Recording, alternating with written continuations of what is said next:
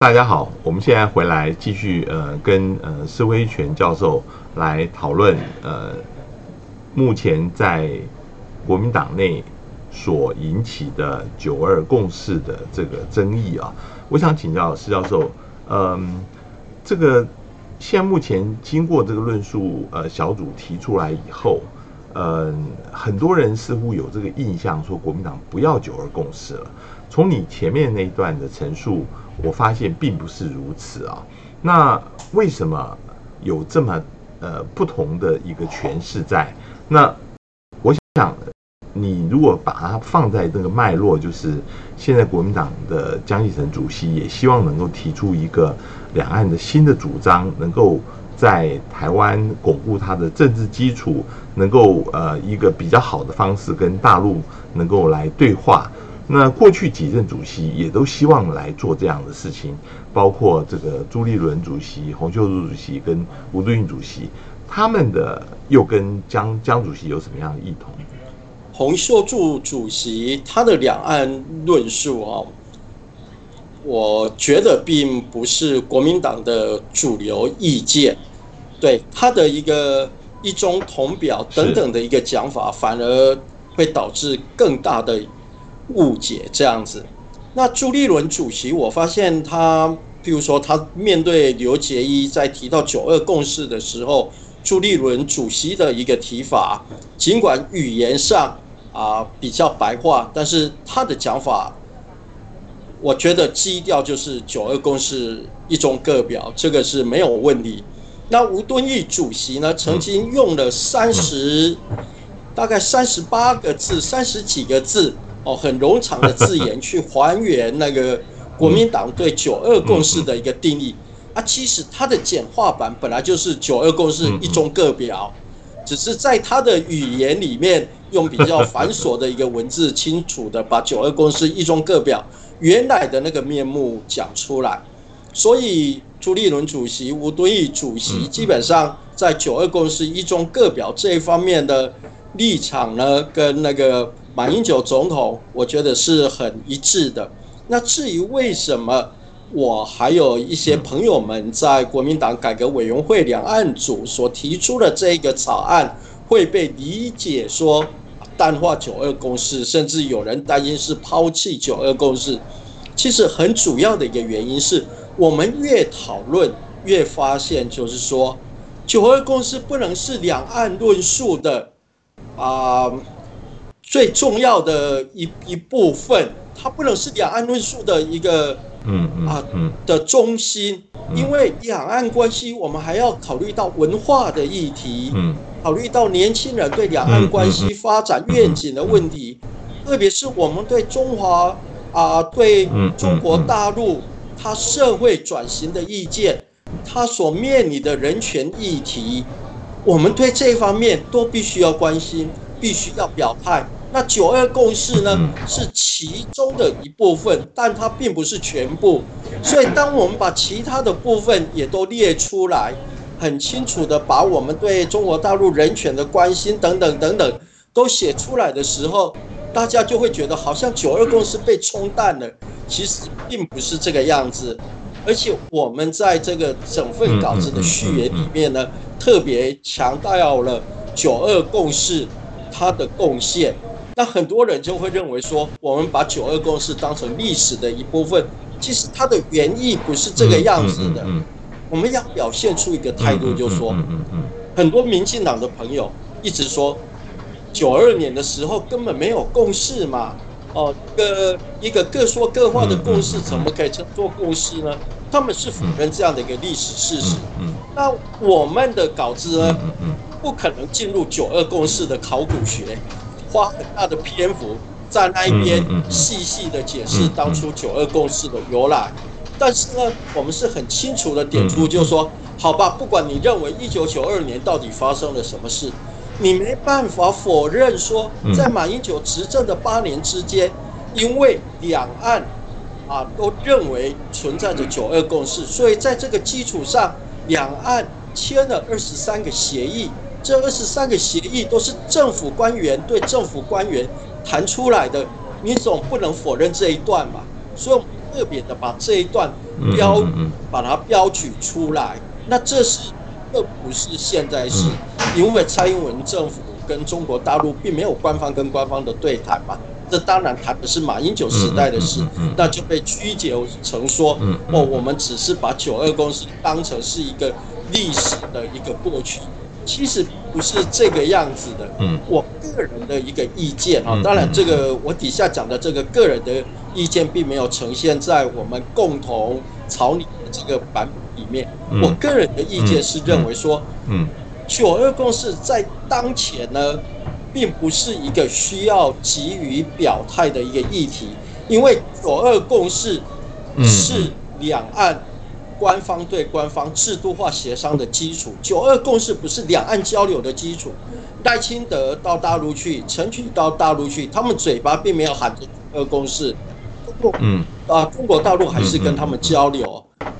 九九二共识需要被提出来。啊，很仔细的讨论跟对待的时候，是当你有执政权，想要跟中国大陆回复制度化协商的时候，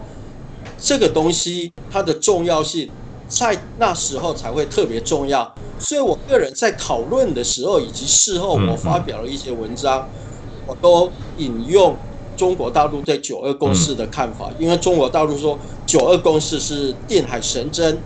那我就说，请不要忘了。定海神针，嗯，它本身呢，其实原来是金箍棒。金箍棒的特性是，它可大可小，需要用的时候，它可以是定海神针。那有时候呢，它可以小到放在耳朵里面，这也是九二共识的一个特质。它应该是拿来弹性利利用的，而不是把它当成一个僵化的一个工具。那我希望中国大陆。中国大陆能理解我们在这方面的诠释跟想法。呃，有一个很实际的问题，就是嗯，在这个我们前面讨论到，其实年轻人，呃，因为九二共识现在已经相当程度被污名化，他不接受九二共识，认为这个就是类似一国两制啊。然后年轻人的选票，其实现在是国民党最弱的一环。那有人讲说，也是国民党败选的原因。我们看到最近新的民调，呃，今年六月出来的这个更是证实了这样子的一个看法，同感百分之六十七，呃，创下历年新高啊。那嗯，政党政治其实就不能胜选，一切都是空谈。但是也有反对的人认为，不能够这样子。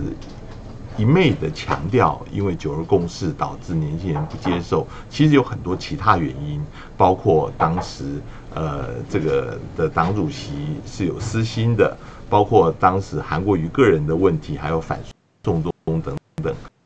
所以整个算起来，呃这个败选的账并不能够完全放在九二共识呢。啊，的确，我觉得败选的原因是很复杂的。啊，但是呢，在有一些个人的原因，譬如说啊，党主席对于提名制度的一再的更改，以及后来韩国瑜的人格特质，他成也在他的人格特质，败也在他的人格特质等等。但是呢，在整个总统选举以及立委选举最后的一个三个礼拜，我看彰化县的四个。国民党 立委候选人的民调，以及彰化县的 总统选举民调，还有政党票的民调，在那个时候呢，一下子大概都掉了百分之十几，连本来那个当选声望啊可能性最高的谢依凤，他后来也当选了，连他这么稳的一个候选人呢，那时候民调也落，也也也掉落了。那其实。当时最主要的一个因素呢，是吴思怀事件。我不是说我赞同或者是反对吴思怀，吴思怀，而是它导致的一个形象呢，它的形象导致了国民党所谓亲中卖台，或者说过于媚中这样的啊污名化的一个形象呢，更加的浓厚。所以呢，说实话，九二共识。真的并没有那么严重，这四个字就吓跑年轻人，而是国民党对九二共识、九二共识的辩护不利，共产党对九二共识的扭曲，加上国民党长期以往某一些人跟中国大陆交往的时候所展现的形象，让台湾人民不放心，再加上吴思怀这样的一个现象，我觉得这个总合起来就是让年轻人觉得说。面对中国大陆在推动两岸交流的时候，国民党可能会为了中共而把自己的原则打了折扣，对国民党不放心。我个人认为，以我对地方政治上的一个观察，今天如果是民进党讲出九二共识的话，我想年轻人不会有太大的怀疑。但是同样的话，如果是国民党讲出来的话，那个效果就不一样。所以九二共识，